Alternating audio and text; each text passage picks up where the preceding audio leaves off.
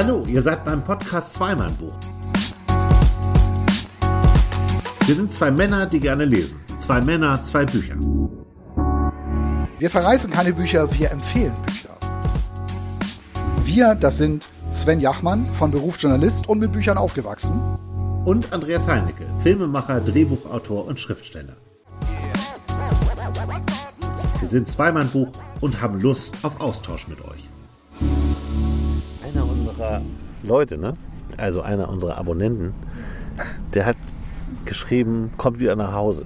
Hast du das gelesen? Ich wollte, Bei weißt du was? Facebook? Nein, habe ich nicht gelesen. Aber weißt du, was ich gerade sagen wollte? Nee. Ich wollte eigentlich einsteigen mit dem Satz, wir sind wieder zu Hause. Nein, das ist wollte ich tatsächlich Ist sagen. Ja, Geil. es ist wieder unser Heimspiel hier. Ja, wir sind wieder in unserem liebsten Biergarten in Dithmarschen am Kanal und freuen uns. Auf wieder. Also es hat Spaß gemacht, ne? Es war schon toll. Zweimal es- vor Publikum war schon super. Ja, das war super und vor allem ähm, äh, wie, wie toll das da auch gemacht war. Das, Ja. das hat mir Ja. wahnsinnig gefallen. Ja. Sowohl Lübeck, ähm, das auf erwartet man da gar nicht so, diesen. Platz und wie das da so hergerichtet war. Und dann natürlich Travemünde mit dieser spektakulären Bühne da am Sandstrand irgendwie. Wir waren wirklich am Strand, da waren überall Liegestühle, es war halt sehr heiß. Die Leute konnten sich da einfach nicht hinsetzen, deswegen saßen die alle auf den Seiten. Weil da ein bisschen hatten- Schatten war. Ja, genau. Wir hatten aber nicht so richtig Kontakt zu denen. Ja, Aber es hat wahnsinnig Spaß gemacht. Also es war mal toll, eine tolle Erfahrung. ja, absolut. Also wer hat die Chance, da einen Podcast live zu machen? Und das fand ich toll, dass wir das mal machen durften. Ja, ja. Also echt nochmal vielen Dank an Lübeck Travemünde Marketing. Die haben uns eingeladen, nämlich. Ja, ganz toll. Also Ja. gerne nochmal. Ja. Wie geht's dir? Ich habe, also man muss vielleicht sagen, äh, du arbeitest ja äh, beim, beim NDR und zwar beim Schleswig-Holstein-Magazin. Ja. Ich glaube, ganz Deutschland weiß inzwischen, dass es das gibt, dieses Magazin. und da ist einiges los. Der Chef ist äh, weg, beurlaubt. Der äh, Programmdirektor hat sich unbezahlten Urlaub genommen. Ihr habt das bestimmt in den Medien verfolgt. Da wird gerade sehr, sehr genau hingeguckt. Ja, weil ausgerechnet der NDR sich ja, sich Vorwürfe gefallen lassen muss, dass er eben nicht unabhängig ist, ne, Ja. sondern dass er zu Ja. eng äh, mit der Politik war.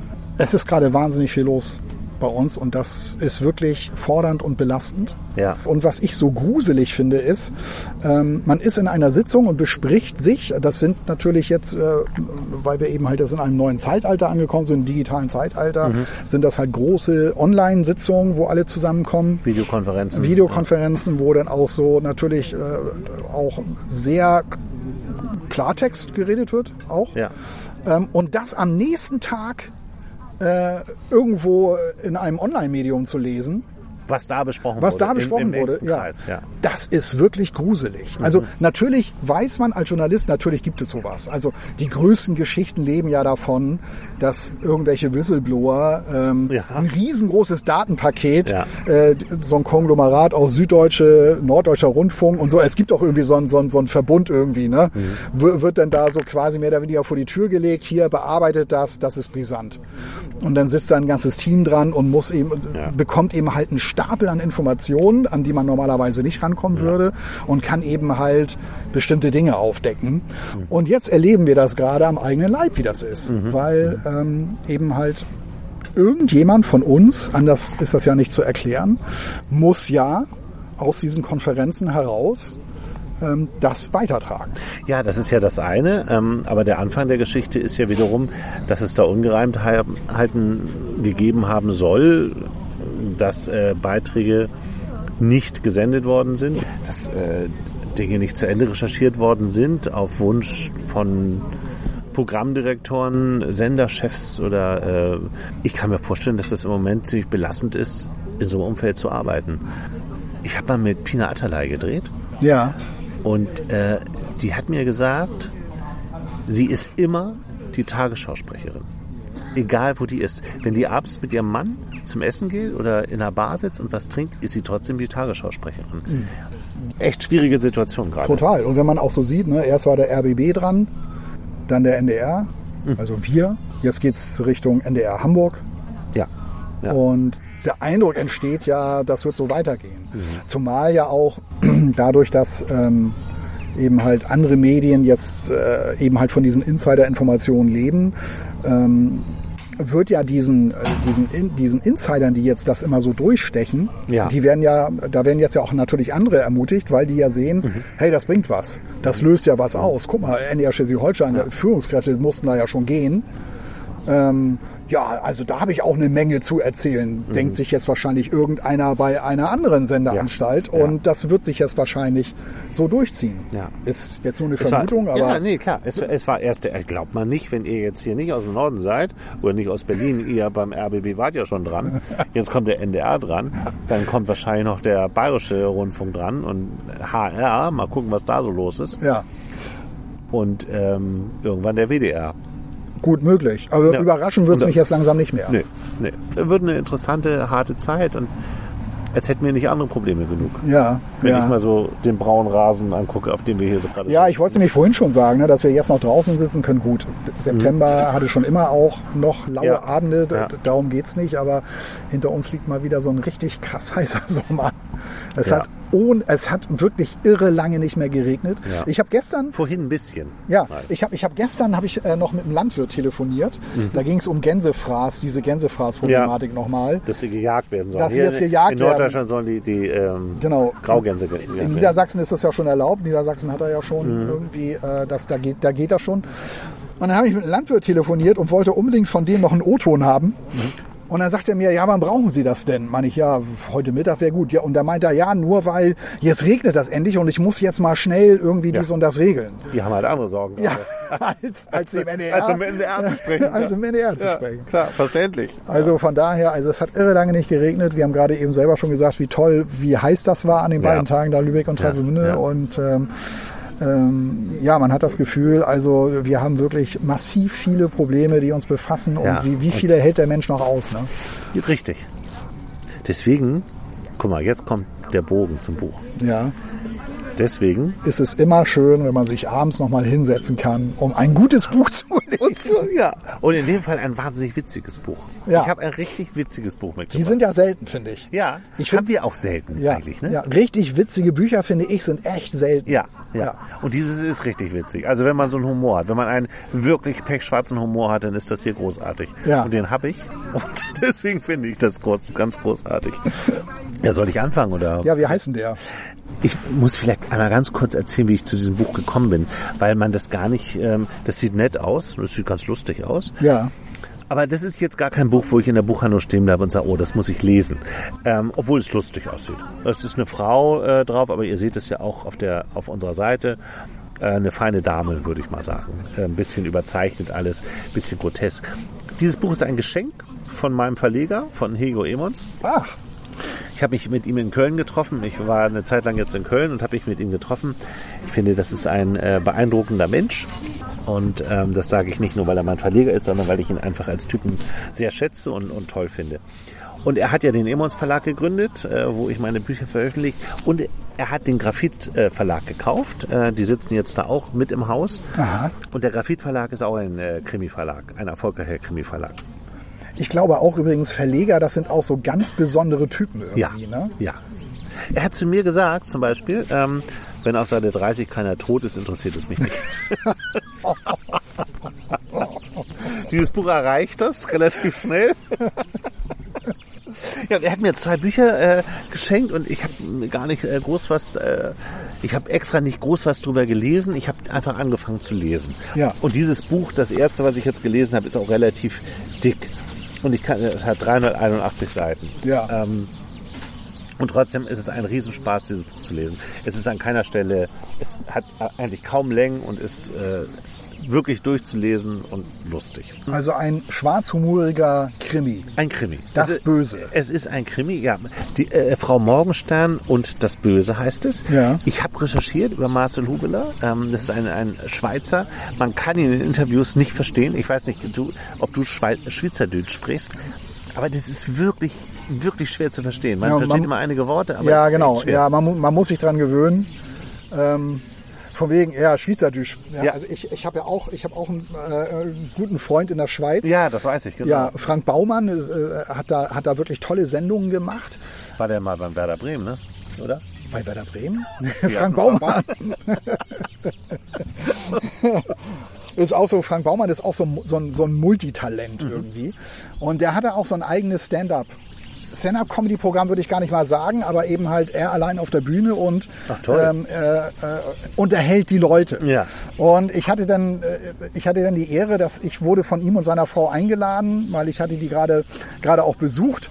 Und äh, die hatten dann einen Auftritt. Ich weiß leider nicht mehr genau, wo das war, aber es war eben halt auch wirklich in, in der tiefsten Schweiz, ähm, wo natürlich das Programm auf Schweizerdeutsch äh, äh, laufen sollte dann äh, kam er auf die Bühne und hat so angefangen und dann meinte er so, ach, äh, ich wollte erstmal erstmal klären, irgendwie, gibt es jemanden, der kein Schweizerdeutsch hier spricht?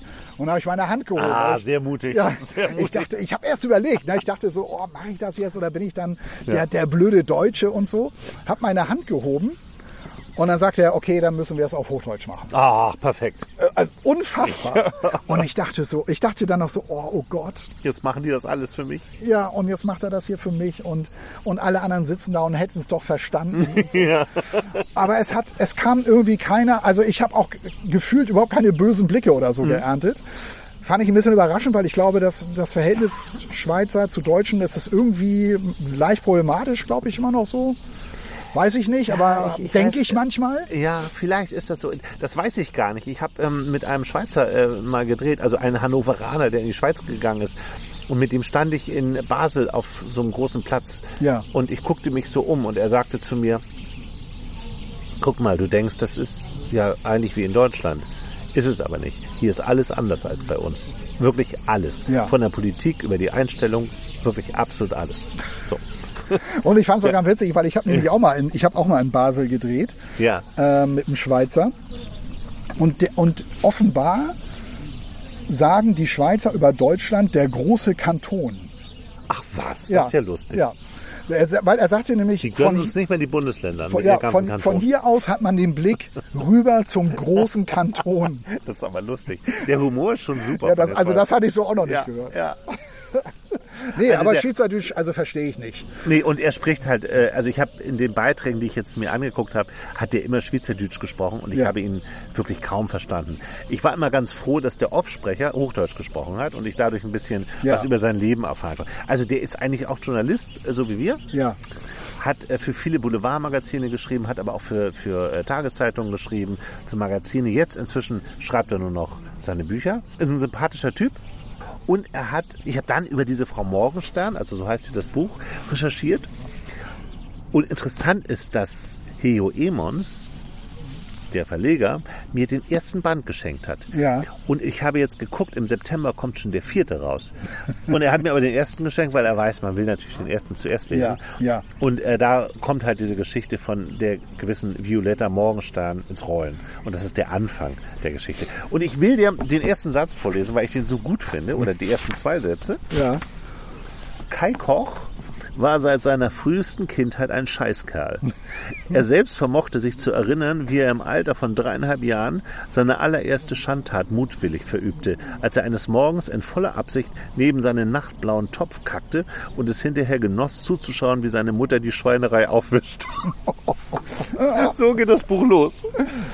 Ja, wieder. Das ganze Buch hat einen hochzynischen Ton. Und es geht um diesen Kai Koch am Anfang. Namen brauchst du dir nicht zu merken, der lebt nicht lange.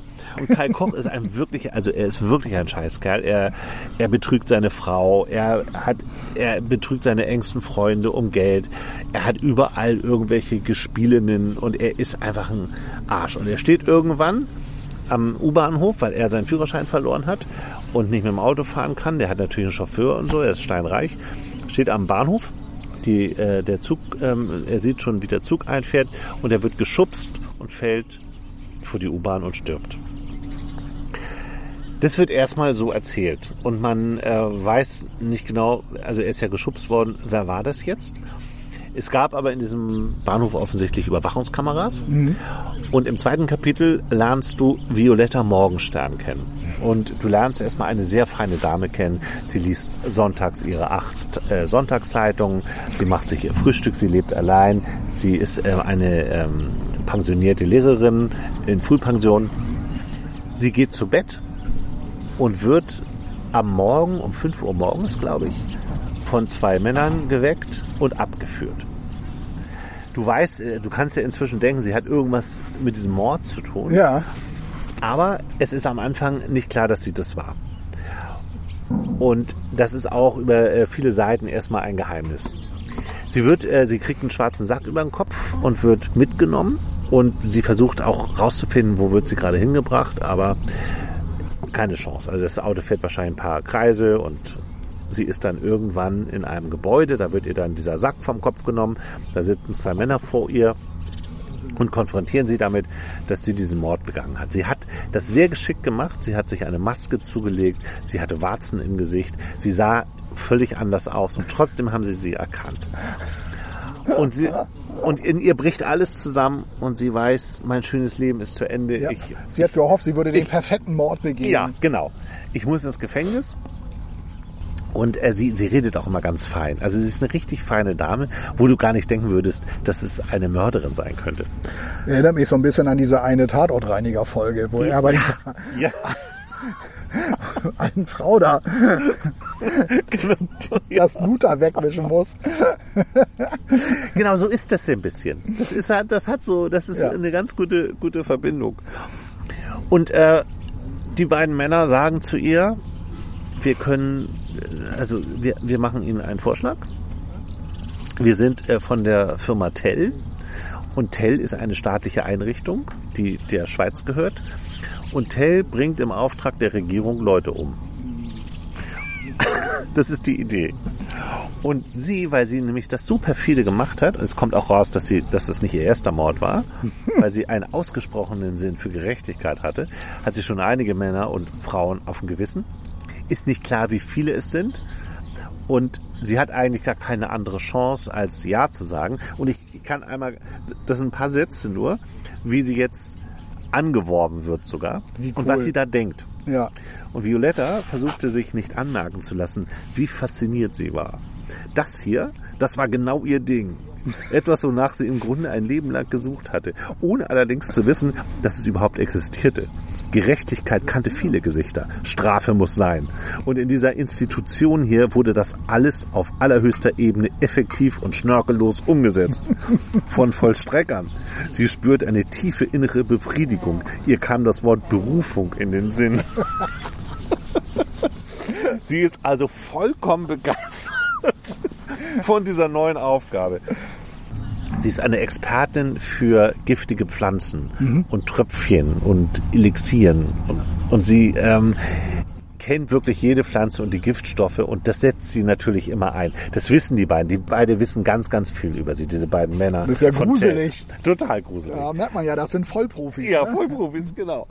Und ähm, die haben halt selber, äh, das ist richtig eine Firma, das ist ein Büro und sie, sie fährt dann da auch morgens immer hin in dieses Büro. Das ist halt so eine Behörde, das ist getarnt als Versicherung.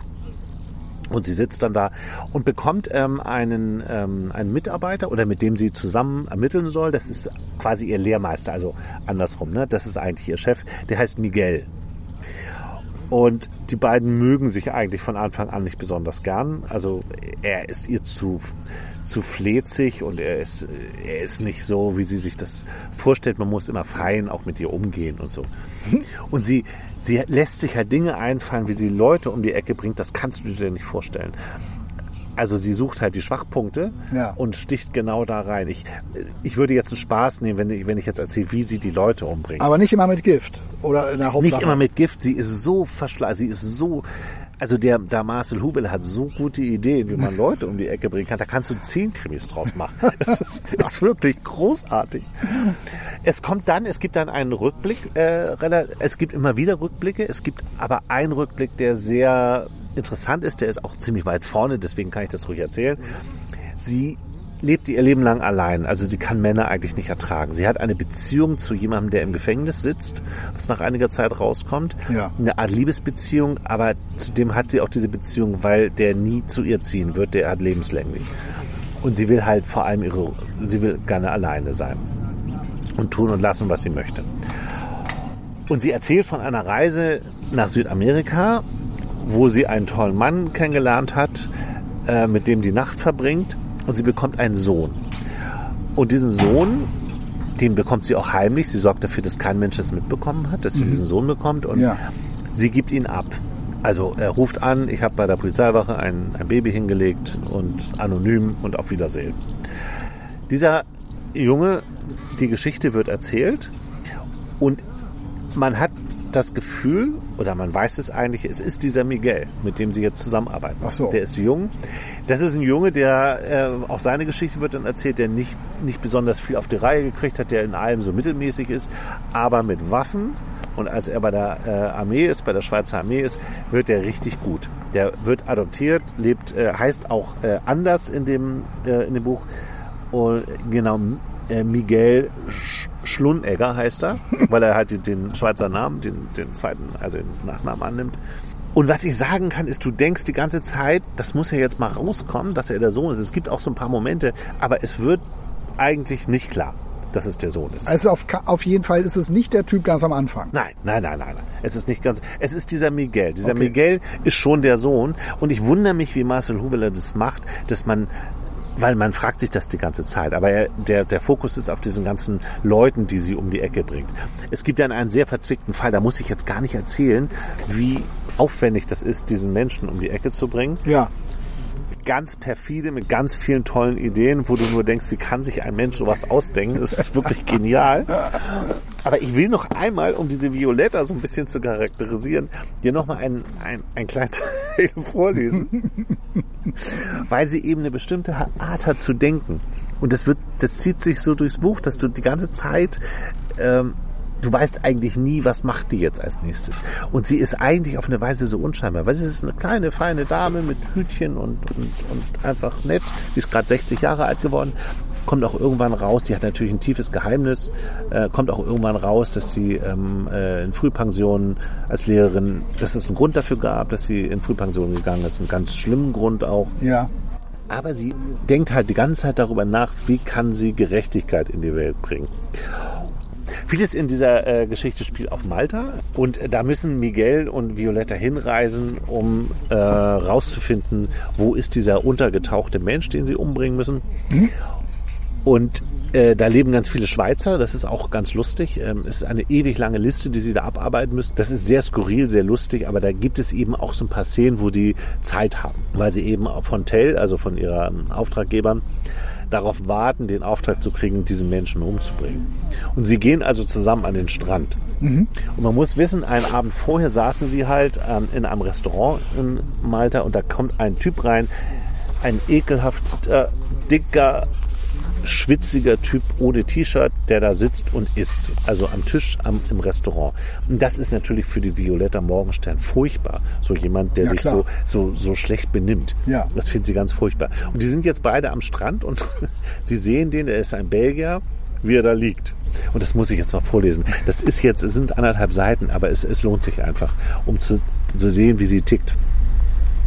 Arme und Beine des Dickens baumelten leblos herunter. Am Boden vor ihm lagen Kartonteile, Plastikfetzen und gegen ein Dutzend zerquetschter goldfarbene Bierdosen. Wenn ich richtig zähle, hat unsere Speckschwarte mindestens zwei Sixpack Bierintus, höhnte Miguel. Violetta blies geräuschvoll Luft durch ihre Nase, stockbesoffen. Und heute Abend im Restaurant wird uns der Herr dann wohl wieder in seiner oben ohne Garderobe Gesellschaft leisten. Violetta stemmte sich ganz hoch, saß im Schneidersitz da und schaute zum Belgier, der im Bierkoma lag. Eine Zeit lang sprach sie kein Wort und schien über die Sache nachzudenken. Schließlich drehte sie den Kopf zu Miguel. Sie haben wohl leider recht, Miguel. Der Herr wird uns aller Voraussicht nach heute wieder mit seinem dicken, nackten, verschwitzten Oberkörper das Abendessen ruinieren. Das wollen wir aber nicht, stimmt's? Nein, muss nicht sein. Miguel war verdutzt über Morgensterns naive Schlussfolgerung. Warum verhindern wir es dann nicht? Warum unternehmen wir nichts dagegen, Miguel? Wie meinen Sie das? Schauen Sie, wir beide, Sie und ich, geben hier gerade ein Musterbeispiel ab von falschen Toleranz und fehlender Zivilcourage. Lagen Sie zu lange in der Sonne, Morgenstern? Sie überhörte seinen Sarkasmus und streckte ihren Zeigefinger aus. Worum geht es hier? Dieser Mann dort setzt sich zum Abendessen mit bloßem Oberkörper an den Tisch im Restaurant. Uns stört das. Es widert uns an. Er verdirbt uns Essen, Abend und Stimmung. Was unternehmen wir dagegen? Nichts. Warum unternehmen wir nichts? Weil man, weil die Gesellschaft in solchen Momenten halt nichts tun kann. Es gibt kein Gesetz, das dem Grüsel das Keinhemd tragen verbietet. Wir haben das zu akzeptieren. Wir müssen das schlucken, stimmt's? Miguel zuckte mit den Schultern. Mhm. Sehen Sie, und genau das finde ich zum Kotzen. Man regt sich über etwas auf, unternimmt aber nichts. Dazu fehlt uns die Courage. Miguel wiegte mit dem Kopf. Naja, Sie können dem Kerl ja nicht gut vorschreiben, dass er heute Abend ein T-Shirt tragen soll.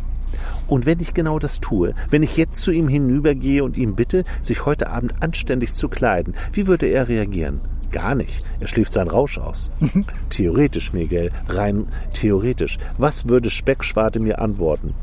Er würde sie entweder auslachen oder ihnen sagen, dass sie das ein Dreck angeht. Stimmt genau. So ist es doch immer. Bitten wir jemanden Rücksicht zu nehmen und sein störendes Verhalten anzupassen, ernten wir nur Spott, im extremsten Fall Schläge.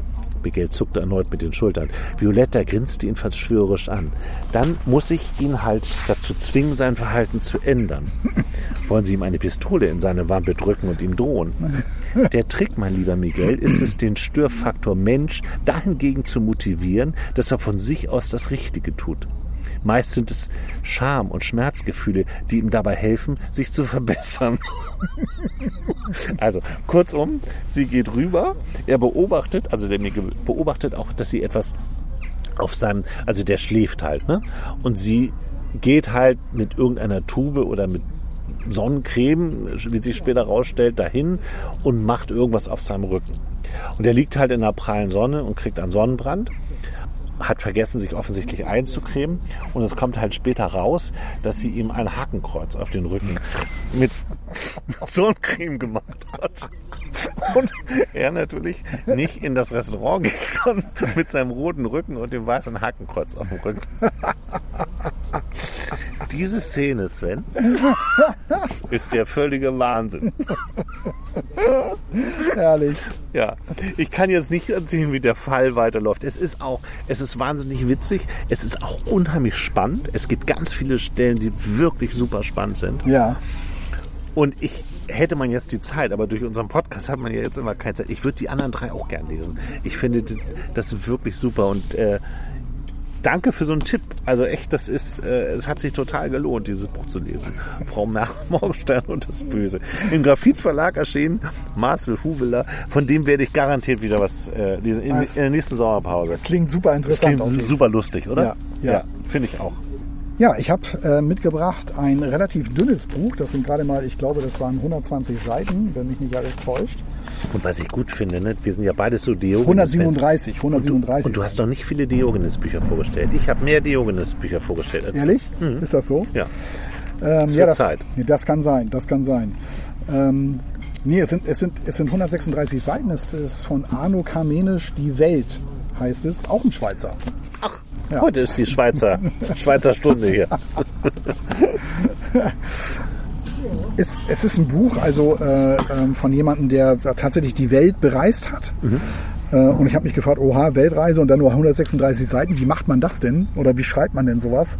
Das ist ja auch eine Kunst für sich, ne? So auf wenigen Seiten doch irgendwie doch ziemlich viel so reinzubringen. Und es geht eigentlich auch weniger darum, jetzt äh, um die Welt zu reisen und, dann die schrägsten Geschichten irgendwie zu erzählen, ähm, um mich jetzt super zu unterhalten oder den Leser an sich, sondern eigentlich geht es eben halt darum, äh, so ein bisschen darzulegen, ja, wie kommt man eigentlich dazu? Also was steckt da eigentlich für eine Einstellung dahinter, dass man jetzt eben halt auf Weltreise, auf Weltreise geht, überhaupt ähm, so viel, so viel reisen möchte. Äh, der lebt ja, der lebt ja ähm, äh, in der Schweiz. Ich müsste gleich nochmal weiß ich, habe hab jetzt eigentlich äh, total vergessen, wo genau der in der Schweiz lebt. Es ist, ähm, soweit ich mich erinnern kann, Chur. Genau, Chur war es. Ach, Chur. Mhm. Und der kommt also aus Chur, unternimmt eine Weltreise, kehrt nach Chur wieder zurück und stellt so fest, nee, hier kann ich nicht bleiben. Also ich kann hier, mir ist das alles zu eng. Ich, ich weiß nicht, mich interessiert das hier alles nicht mehr ähm, und ich möchte hier nicht bleiben äh, und, und muss irgendwie wieder los. Und das macht er dann auch. Also ne, als erstes unternimmt er eine ganz,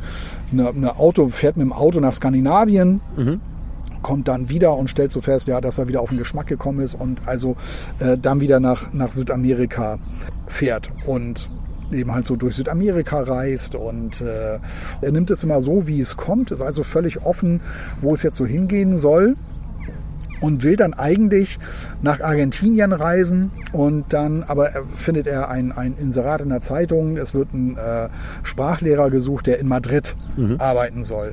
Und es, es geht also darum zu verstehen, also äh, warum tickt er so, äh, wie er tickt, warum, warum, warum macht er das? Und das erklärt er dann auf seinen Reisen sozusagen. Ja, genau. Und, und er, er lässt es immer wieder so einfließen. Also zum Beispiel heißt es jetzt hier, ähm, ich kann das ja mal eben, eben auch nochmal vorlesen dass er dann da sagt, ich war dabei, mich von allem zu lösen. Es war mir alles zu eng und spätestens seit dem Jahr auf Weltreise miet ich feste Strukturen. Ich hasste alles, was mich einengen könnte. Ich war in keinem Verein, ich war in keinem Club und wenn mich etwas hätte einengen können, roch ich es auf Kilometer und tat alles, um da nicht reinzugeraten. Ich kannte viele Leute und hatte ein paar wenige gute Freunde, auf die ich mich verlassen konnte und ich sah dieses Jahr nur als ein Zwischenjahr an und war mit der Frage beschäftigt, wohin mein Weg führen würde. Also Sinnsuche. So Genau, ein bisschen. Er ist so genau. ein bisschen auf Sinnsuche. Ja, und auch so ein bisschen so, so Aufbruchsstimmung irgendwie, die ja, die, die nicht aufhören will irgendwie Mhm. so. Also vielleicht auch so der Drang, äh, ähm, ne, man lebt nur einmal, ich möchte möglichst viel sehen, möglichst viele Erfahrungen machen, möglichst viel von der Welt sehen und wenn ich das nicht mache, habe ich irgendwie das Gefühl, ich habe da was verpasst. Mhm. Und ähm, er, er sagt auch so an, an einer anderen Stelle, wo er auch so über Freunde schreibt, die in festen Beziehungen leben und die verheiratet sind und Kinder haben, weil das bei denen eben halt so ein Ziel war. Das ist etwas, von dem er sich ganz bewusst abgrenzt. Damit will er nichts zu tun haben. Das ähm, könnte er nicht ertragen, ähm, so zu so zu leben und und will also er will also unterwegs sein. Und er sagt so an einer Stelle, das ist, das hat mich auch so ein bisschen an das, an das Buch erinnert von dem ehemaligen Spiegeljournalisten, von dem Was letztes Mal vorgestellt Genau, hast, ja. der ja auch so viel unterwegs Ja, ist. Nur ja. der hat es halt so gemacht, dass, dass, ähm, dass er tatsächlich dir Geschichten von seiner Weltreise Ja, erzählt. Also es ja. ging, ging dann halt darum, so über gewisse Dinge zu schreiben, die sich in der Welt abspielen, von denen man vielleicht gar nichts weiß. Und das ist so das, was Moreno so mitgebracht Mhm, hat irgendwie. Und bei ihm, er bringt so halt so, versucht dieses Gefühl rüberzubringen. Das Gefühl, wie es ist, aufzubrechen. Das ist so ein Gefühl, was er besonders liebt. Also wirklich dieses Gefühl, ich lasse jetzt alles hinter mir und vor mir ist irgendwas, von dem ich gerade gar nicht weiß, was es denn wohl ist. Ähm, und aber auch dieses woanders dann ankommen und das erstmal so auch so erfüllbar. Das ist ein totaler Bauchmensch, der hier schreibt. Also der, das ist, der lässt, ist, lässt sich nur von seinem Bauchgefühl treiben. Der hat zwar so, wie ich das schon sagte, so seine klaren Entscheidungen getroffen, also nichts Einengendes, keine Familie, auch so allein sein wie halt deine merkwürdige Frau da. Violetta Morgenstern. wie die Violetta Morgenstern. Ähm, das ist schon bewusst so entschieden, aber alles andere ist so bauchgesteuert. Na, genauso auch mit dem Inserat in, in der Zeitung. Da, da, wird ein, ne, da wird jemand gesucht, äh, der in Madrid unterrichtet. Und das spricht ihn halt spontaner. Der denkt so, Madrid kenne ich gar nicht, war ich noch nie, Spanien habe ich noch nie äh, äh, gelebt, kenne ich überhaupt nicht. Aber er will da halt irgendwie hin. Und, und ähm, der lässt sich halt so treiben. Er fährt zwar trotzdem noch mit dem Bus über, weiß ich wie, 36 Stunden fährt er mit dem Bus, glaube ich, nach Argentinien. Findet das auch ganz cool da, so Cordoba und Buenos Aires. Das ist auch so die Welt von Diego Maradona. Der empfindet das als Also er ist Fußballfan auch. ja, er ist Fußballfan, kennt sich natürlich mit Diego Maradona auch aus und äh, schreibt dann auch darüber, wie sie damals in der Schweiz, äh, als, als er für Argentinien spielte, ähm, hat er mit, mit ähm, oder wahrscheinlich war das in der Schweiz auch so, beobachtet, dass viele Schweizer irgendwie äh, da so mitgefiebert haben. So Ja. Argentinien vielleicht auch so als, als Ersatz äh, dafür, dass Schweiz da nicht so die große Rolle gespielt hat, weil dieser Diego Maradona so was Besonderes war. Und das ist ja heute anders. Schweiz ist eine richtig gute ja, ist total anders geworden. Ja, ja. ja. aber das stimmt. Die waren völlig bedeutungslos damals. Aber da fand man auch Argentinien super durch Maradona. Ja, klar. Die fanden ja alle toll. Ja, ich meine, ja. wenn man sich für Fußball interessiert, das hat einen ja mitgerissen. Ja, irgendwie. absolut, Ja. absolut. Und, und, ne, und dann diese Geschichte, dass er nach Genua ging und Ja. äh, Quatsch, Neapel Ne, ging. nach Neapel, ja, Nach genau. Neapel ging und die völlig ausgeflippt sind Ja, da und ja. so. Weil, weil er da eben halt auch so ein Held wurde. Aber ist das denn, ähm, erzählt der allein? Also hat der, also gibt es keine Dialoge oder so, der erzählt einfach? Oder? Genau, der erzählt einfach, natürlich gibt's auch hin und wieder so ein paar so Art Dialoge äh, mit, mit Leuten, die er da so trifft. Ähm, aber eigentlich ähm, versucht er, also eigentlich spricht er über sich. Äh, Ich habe vorhin auch eine Kritik gelesen, das fand, fand ein, das fand der Kritiker, fand genau das gerade total nervig. Immer dieses Ich, Ich, Ich und so weiter. Und er hat auch etwas Interess äh, was heißt Interessantes, aber er hat auch etwas gesagt, wo ich auch dachte, hä, warum ist das so? Ähm, der hat sich auch über bestimmte Wiederholungen immer so aufgeregt. Also ähm, äh, Arno Kamene schreibt hier irgendwas und ein, zwei Seiten später ähm, wird das wieder aufgenommen und nochmal erzählt. Und ich habe mich auch mal gefragt, was soll denn das? Wieso wiederholt er das denn jetzt immer? Und weiß ich nicht, warum das so ist. Achso, ich Also habe jetzt auf die Antwort gewartet. Nein, überhaupt nicht. Ich, ich habe dafür keine Erklärung. Ich Mhm. weiß nicht, warum der immer wieder so ein paar gewisse Dinge dann so wiederholen muss. So keine Ahnung. Also Mhm. Komisch. äh, wundert mich auch. Also ich, ich glaube, ähm, wenn das jemand nochmal redigiert hätte oder so, dann, dem wäre das so aufgefallen. Der hätte doch auch Ja, aber gefallen. Diogenes, ich meine, die haben, die haben doch super Lektoren. ja, bestimmt. eigentlich ja. Ne? Arno, wieso machst du das? Arno, echt. Hör mal Würde auf, hier ständig diese Wiederholungen zu schreiben. Wir reden heute über Schweizer Autoren, da muss man mal auch kritisch sein. Aber was ist das, was, also was ich jetzt noch nicht so richtig verstanden habe, ne? Ja. Der, das ist ein Typ, der reist durch die Welt, weil er sich treiben lässt. Ja. Er sieht da irgendwie, da ist eine Annonce, ähm, Lehrer in Madrid gesucht, da geht er dann hin. Er fährt dann nach Argentinien, er sitzt wahrscheinlich viel im Auto Im, Im Bus auch. oder im Bus, genau, denkt nach. Was ist das Faszinierende daran? Ja, ähm, ich glaube, dass das, also das Faszinierende daran ist für mich eben halt da auch so mitzugehen, weil ich, ich glaube, ähm, jemand, der noch nicht so viel in der Welt unterwegs ist, der ist und, und den das aber trotzdem irgendwie fasziniert, der geht da gerne mit.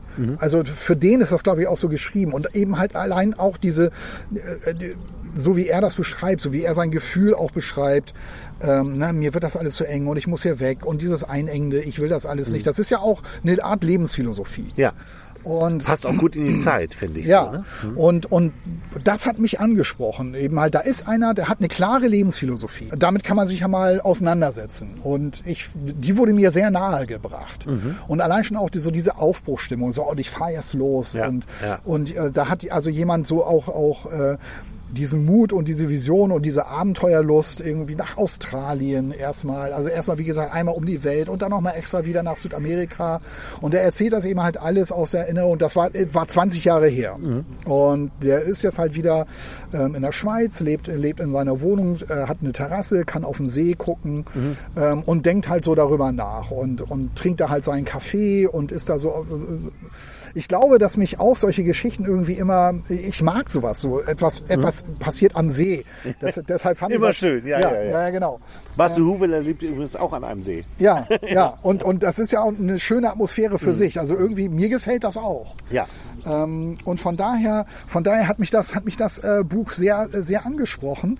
Es geht gar nicht mal äh, so, also hier werden jetzt auch keine, hier werden irgendwie intensiv jetzt nicht irgendwelche Probleme besprochen oder so. Geht Er ja lässt- auch auf den paar Seiten nicht. ja, Grunde. aber er lässt halt auch so äh, immer so durchklingen, ja, also auch diese außergewöhnlichen Hitzesommer, die es auch in der Schweiz gab natürlich.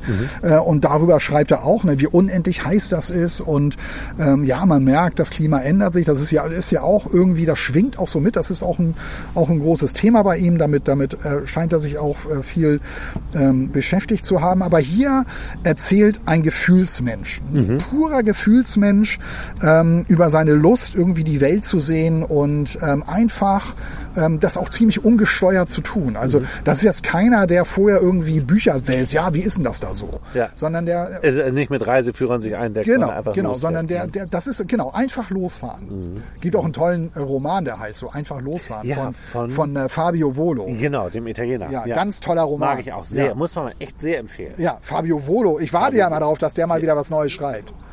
Der, ich Tut weiß er nicht. das nicht? Ich weiß gar nicht. Ich- also- hat, hat länger nichts gemacht. Ja, er das hat länger nichts gemacht. Ich, also wahrscheinlich, weil er auch wirklich Vater geworden ist und jetzt irgendwie nicht. Ja. dazu kommt oder Ja. weiß der Geier was. Oder er hat tatsächlich, vielleicht hat er auch eine Schreibblockade.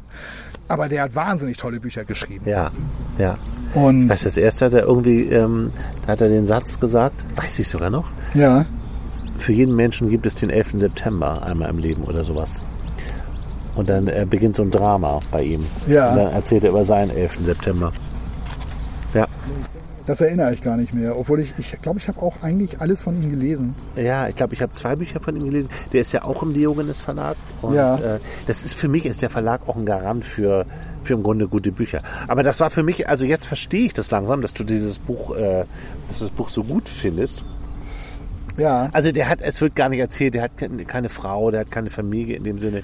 Das, also der verarbeitet da gar nichts, sondern es geht einfach um das Lebensgefühl zu reisen. genau. Und er hat noch, er hat eine Mutter, die ähm, so um die, ich glaube so um die 80 ist, so Anfang 80. Äh, die kommt da auch vor. Die hat ähm, die hat so eine Art Nervenzusammenbruch gehabt und ist äh, in der Klinik gelandet. Und um die kümmert er sich auch sehr rührend. Also er hat sich dann ein, äh, ein Cabrio, so ein Alpha Spider, passt ja auch irgendwie zu diesen Menschen so. So ein Typ, der mit einem Alpha Spider. Hatte ich auch mal. Ja, Tolles Auto. hatte ein Freund von mir hatte den auch. Da, Oh, haben hab wir noch, da haben wir noch studiert und dann sind wir mit dem immer von Hamburg nach Lüneburg gefahren. ja. Und seid ihr angekommen? Ja, oder? ja, wir, sind angekommen. Und dann hat er mich einmal abgeholt, dann hatte er kein Armaturenbrett so drauf. Da war das alles so offen. So, weil da so, er hatte auch immer irgendwas. Ja, da war, mit, war immer irgendwas. Ja. Aber er war hübsch. Ja, und, äh, na, und er erzählt dann, also er liebte auch dieses Auto und erzählt dann halt, wie er seine Mutter dann einlädt und sie offen halt da durch die Schweiz fahren. Schön. Und er kümmert sich dann auch um seine Mutter, die echt verstört ist und der, der, die auch ein Problem damit hat, in dieser Klinik zu sein. Die kommt dann aber auch irgendwann raus. Aber auch das erzählt, also er kümmert sich da halt auch sehr um sie und, und äh, das wird dann auch, auch so erzählt und du denkst, auch, du denkst auch so, Gott, oh Gott, Ne, was, was ist mit, was ist mit, die reden auch kaum miteinander, weil dieses, die mag es einfach so, jetzt im Auto zu sitzen und der Wind fährt ihr so durchs Tal. Das ist ja auch so ein, so ein Gefühl von Freiheit, was ja, Ja. nochmal in so einer anderen Figur dann sich nochmal so widerspiegelt. Ja. Und das ist halt das große Thema in diesem Buch, dieses, diese Freiheit ausleben, dieses Ausleben von Freiheit. Wird aber auch nicht klar, dass der äh, viel Kohle hat, dass der sich das leisten kann. Oder Genau, genau. Das, das, das spielt keine Rolle. Eigentlich. Nee, das, also, äh, das, das spielt so keine Rolle. Man hat auch nicht so den Eindruck, dass er irgendwie ein reicher, ein reicher Typ ist. Der muss schon arbeiten, also er muss seinen Lebensunterhalt, den muss er sich schon verdienen. Ne? Der ist halt Sprachlehrer ähm, und ähm, arbeitet halt auch, hat auch in Kur dann natürlich wieder seinen, seinen Job gehabt, hat das dann aber wieder komplett geschmissen, um dann irgendwie wieder unterwegs zu sein. Also da, das ist so, das ist so dieses Buch. Wie gesagt, ich habe eine schlechte Kritik gelesen, wo der Kritiker sehr enttäuscht war, weil der wohl auch andere Bücher von, von dem Autoren kennt, die Hast ich du jetzt schon mal was kenne. von dem gelesen? Nee, noch nicht. Äh, ähm, und das hatte ich schon mal auch mit, mit einem anderen Buch, wo ich dachte, Mensch, das war ja klasse. Und jemand anders hat ihn geschrieben, im Vergleich zu seinen anderen war das ja gar nichts. Ja. Ähm, also von daher, wer, wer ähm, äh, ähm, ja mal so, einen- so einen kurzen Band lesen möchte über jemanden, der halt seinem Freiheitsdrang so nachgeht und wo es eben halt eher so um das geht, Mensch, warum macht er das, wie tickt er so, was, ist, was steckt da so für Grundgedanke dahinter, das ist schon lesenswert. Okay, schön. Also mir hat das, mir hat das echt, echt gut gefallen, mit dem Arno Kamenisch mal unterwegs zu sein. Ja, schön. ja, also zwei Schweizer, aber sehr, sehr unterschiedliche Bücher. Ne? Dies ist einfach Handlung, Handlung, Handlung, spannend, spannend, spannend, Ja. lustig, lustig. Und bei dir ist es so der, der Innenblick, ne? so ein bisschen, glaube ich. Ja, so ein die Innen- so, so eine, diese- so eine diese. Einstellung Ja. äh, zu beschreiben. Richtig. Mhm. Das wird bei meinem Buch eher durch die Dialoge klar, was, was für Menschen das sind. Ja, ja. Ja. Ja, ich finde ja auch Bücher immer toll, die halt tolle Dialoge haben. Ja. Das aber da ist ja nicht so viel, ne? an Nee, da, da, das, ist, das ist jetzt hier nicht so der Fall, sondern es geht halt um ihn und seine Motivation. Ja. Und das, ist, das wird sehr, sehr, sehr deutlich und man versteht das auch. Also ich kann das nachvollziehen. Ich kann das auch nachvollziehen. Also es ist, ist jetzt für mich keine Kunstfigur irgendwie Mhm. so, sondern solche Menschen gibt es und ähm, äh, da kann man, kann man nur sagen, ja, so, das ist halt auch ein Lebensentwurf. Kann man machen. Ja, das denke ich auch manchmal. Ich habe äh, vor kurzem einen Segelturn gemacht Ja. ähm, mit meiner Tochter zusammen. Und ähm, es war sehr bewegte See, äh, Ostsee, Windstärke 7. Vielen ist auf dem äh, Schiff auch schlecht geworden und da sind wir in so einen Fluss gefahren. Äh, bei Warnemünde war das. Und da war es dann sehr ruhig und äh, sehr langweilig für einen, Segler, braucht eigentlich ja schlechtes Wetter und ein bisschen Wellen, sonst macht es ja irgendwie keinen Spaß.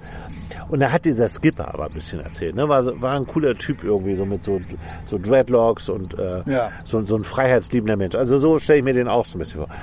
Und der erzählte, dass er, er hat ein Boot und er hat auch nur dieses Boot, er lebt auch auf diesem Boot und sei in der Corona-Phase nach Portugal gefahren und hat halt von Corona immer relativ wenig mitgekriegt. Hat einen, hat einen Laptop und äh, hat ab und zu mal so eine, so eine Seglerfirma beraten. Damit hat er sein Geld verdient. Und er meint, du brauchst ja nichts. Du brauchst ein bisschen was zu essen. Wenn du dein Boot hast, kannst du überall hinfahren, kannst vor Anker liegen. Und das fand ich auch so, ja, das klingt echt super. Ja. Das ist ein interessanter Lebensentwurf. Ja. Ich glaube, das wäre jetzt nichts mehr für mich. So mit Familie ist das, äh, trau- würde ich dem auch nicht nachtrauern. Aber ich finde solche Geschichten, ich, deswegen kann ich das total verstehen, was du sagst, total spannend. Ja. Ich höre solchen Leuten gerne zu, weil sie so eine interessante Lebenseinstellung haben und Absolut. das auch so ausleben. Ja. Und das tut der ja offensichtlich auch. Ja, ja, absolut, absolut. Nee, also von daher, also solche, solche Typen gefallen mir auch. Die haben natürlich auch viel zu erzählen. Also ich hatte vor, schon lange, lange her über diesen Weltenbummler-Trainer Rudi Gutendorf mal eine Biografie gelesen und viele rollen da wahrscheinlich mit, dem Augen, mit den Augen und ah, so ein Spinner irgendwie hatte ich, hatte ich auch so, was ist das denn für einer? Und habe ich dieses Buch gelesen, so über, über, sein, über sein Leben. Also der hat ja in der ganzen Welt hat er ja trainiert. Nationalmannschaften, was weiß ich. Also in jedem entlegensten Winkel der, der Welt. Ähm, und der hat natürlich wahnsinnig viel erlebt. Das ist irre, ähm, wo ich den auch echt drum beneide. Ja, ja, ja. ja. Weil äh, allein schon auch wieder teilweise, der wurde ja auch empfangen wie ein König teilweise auf Samoa, erinnere ich noch genau. Da hatte der ein Haus direkt am Strand, ne? direkt am Meer. ja, ja. Also und hat Wovon eben, jeder träumt, ne? ja genau, So. Haus am Meer. Und vielleicht muss man es einfach mal machen. Ne? Ja, ja, Ja. Und der, der hat ja auch, ähm, äh, der hat auch erlebt, hat auch Klaus Kinski erlebt bei Dreharbeiten. Der ist da eingeladen worden, aber er gerade, der war, der war eher in äh, ähm, Chile irgendwie oder Peru gerade gefeuert worden. Und dann hat Werner Herzog, ähm, hat er, hatte, Werner Herzog ist, die kannten sich wohl sehr gut. Ja. Und Werner Herzog hat ihn dann eingeladen und gesagt, hier, komm mal, komm vorbei, äh, wir drehen ja gerade einen Film, sind eigentlich mehr oder weniger in der Nähe. Und dann hat er Klaus Kinski in seinen besten Wutanfallzeiten da erlebt. Sensationell. Oh, ja. Das- Und da steht auch drin. Das steht auch. Ja, aber Werner Herzog, der ist ja gerade 80 geworden. Ja. Das ist ja im Moment ein großes Thema. Und da gibt es, glaube ich, auch ein Buch. Ich habe, ähm, als ich in Berlin war, höre ich immer Radio 1. Ja. Kann ich nur empfehlen. Toller Der Sender. Toller Sender. Ja. Wirklich ganz toll. Weil es nie langweilig ist. Also die Musik ist immer gut. Ja. Oder zumindest okay. Also man kann damit irgendwie was anfangen. Und da hatten die so einen Beitrag gehabt über den äh, Werner Herzog und wie fit der noch ist mit 80, wie, wie klar der im Kopf ist. Ich war auch wie der- total überrascht. Also, wie er, der hat sich kaum verändert, so Nee, habe ich das Gefühl. nee finde ich auch. Ja. Der redet auch immer noch so Ja. wie früher. Der hat sehr, sehr viele, äh, ich kenne unter anderem auch den Moses Wolf, mit dem ich mal Lesung mache, der den sehr gut nachmachen kann. Von dem habe ich ja auch mal ein Buch hier vorgestellt. Ja, genau. Und äh, es soll wohl ganz viele äh, Kabarettisten geben, die den total gut nachmachen können. Weil das so dankbar scheinbar ist. Ja. Ja, ich glaube, das ist ein gutes Buch. Das müsste man eigentlich auch mal lesen. Aber man schafft das ja immer alles nicht. Ja, das stimmt, das stimmt. Ja, ich glaube auch, das sind. Ich habe viel äh, von äh, Werner Herzog, hat auch viel erzählt, auch über Kinski. Ja. Ähm, die kannten sich ja schon ewig und der hat was der über Kinski erzählt, auch in der WG damals da in München, dass Kinski den ganzen Tag teilweise nur geschrien hat. Ne? Ja. Der, der hatte ein unfassbares Organ Ja. und war völlig unberechenbar. Ja. Ähm, und äh, das ist also unglaublich, was Werner Herzog auch da Ja, ja, äh, so zu erzählen hat. ja. Und immer noch so modern denkend. Ja. Nee, also das sind halt diese Typen, die so die Welt sehen wollen. Ähm, äh, klar, also die kommen natürlich immer mit unglaublichen Anekdoten um die Ecke. Und ich kann mich, ich, Das verbindet die so ein bisschen. Der Ja. Marcel Huweler, der hat äh, ja lange als Journalist gearbeitet und der sagt, er, er will jetzt nicht mehr. Er will nur noch schreiben, schreiben, schreiben. Schrieben, schrieben, schrieben. und er haut raus. Also ich meine irgendwie pro Jahr ein so ein 500 Seiten Buch. Also schon beeindruckend. Wo man Ja. sich auch manchmal fragt, wie schafft er? Weil ich wusste auch nicht, dass das ein Mehrteiler ist. Also dann kann man sich ja immer herleiten, ah, dann wird sie irgendwie überleben. Aber äh, das, ich wusste das nicht. Ich habe das erst im Nachhinein alles recherchiert über den. Ähm, dass es weitere Fälle von der gibt. Also wahrscheinlich bleibt sie dann in, in dieser Organisation Tell. in der Versicherung. weiter in der Versicherung. Genau. Ich würde sagen, ne? Das war's für heute. Damit haben wir es mal wieder. Ja. Ach, war mal schön, schön wieder so in Ruhe hier so zu sitzen und über Bücher zu reden. Ja, finde ich auch. Finde ich auch. Ja. Schöner Abend. Ja, es wird ja schon wieder dunkel um die Zeit. Ja. Bald müssen wir rein. Ja, schade. Aber wir werden euch das wissen lassen. ja, wir haben nämlich hier ein anderes Restaurant noch aufgetan. Die haben Spätzle. Ja, eigentlich wollten wir dahin, aber heute ist das Wetter noch zu gut. Ja. Demnächst gehen wir dahin. also, zwei schöne äh, Buchtipps hatten wir heute für euch. Hoffen wir Macht es gut. Viel Spaß mit euren Büchern. und bis bald.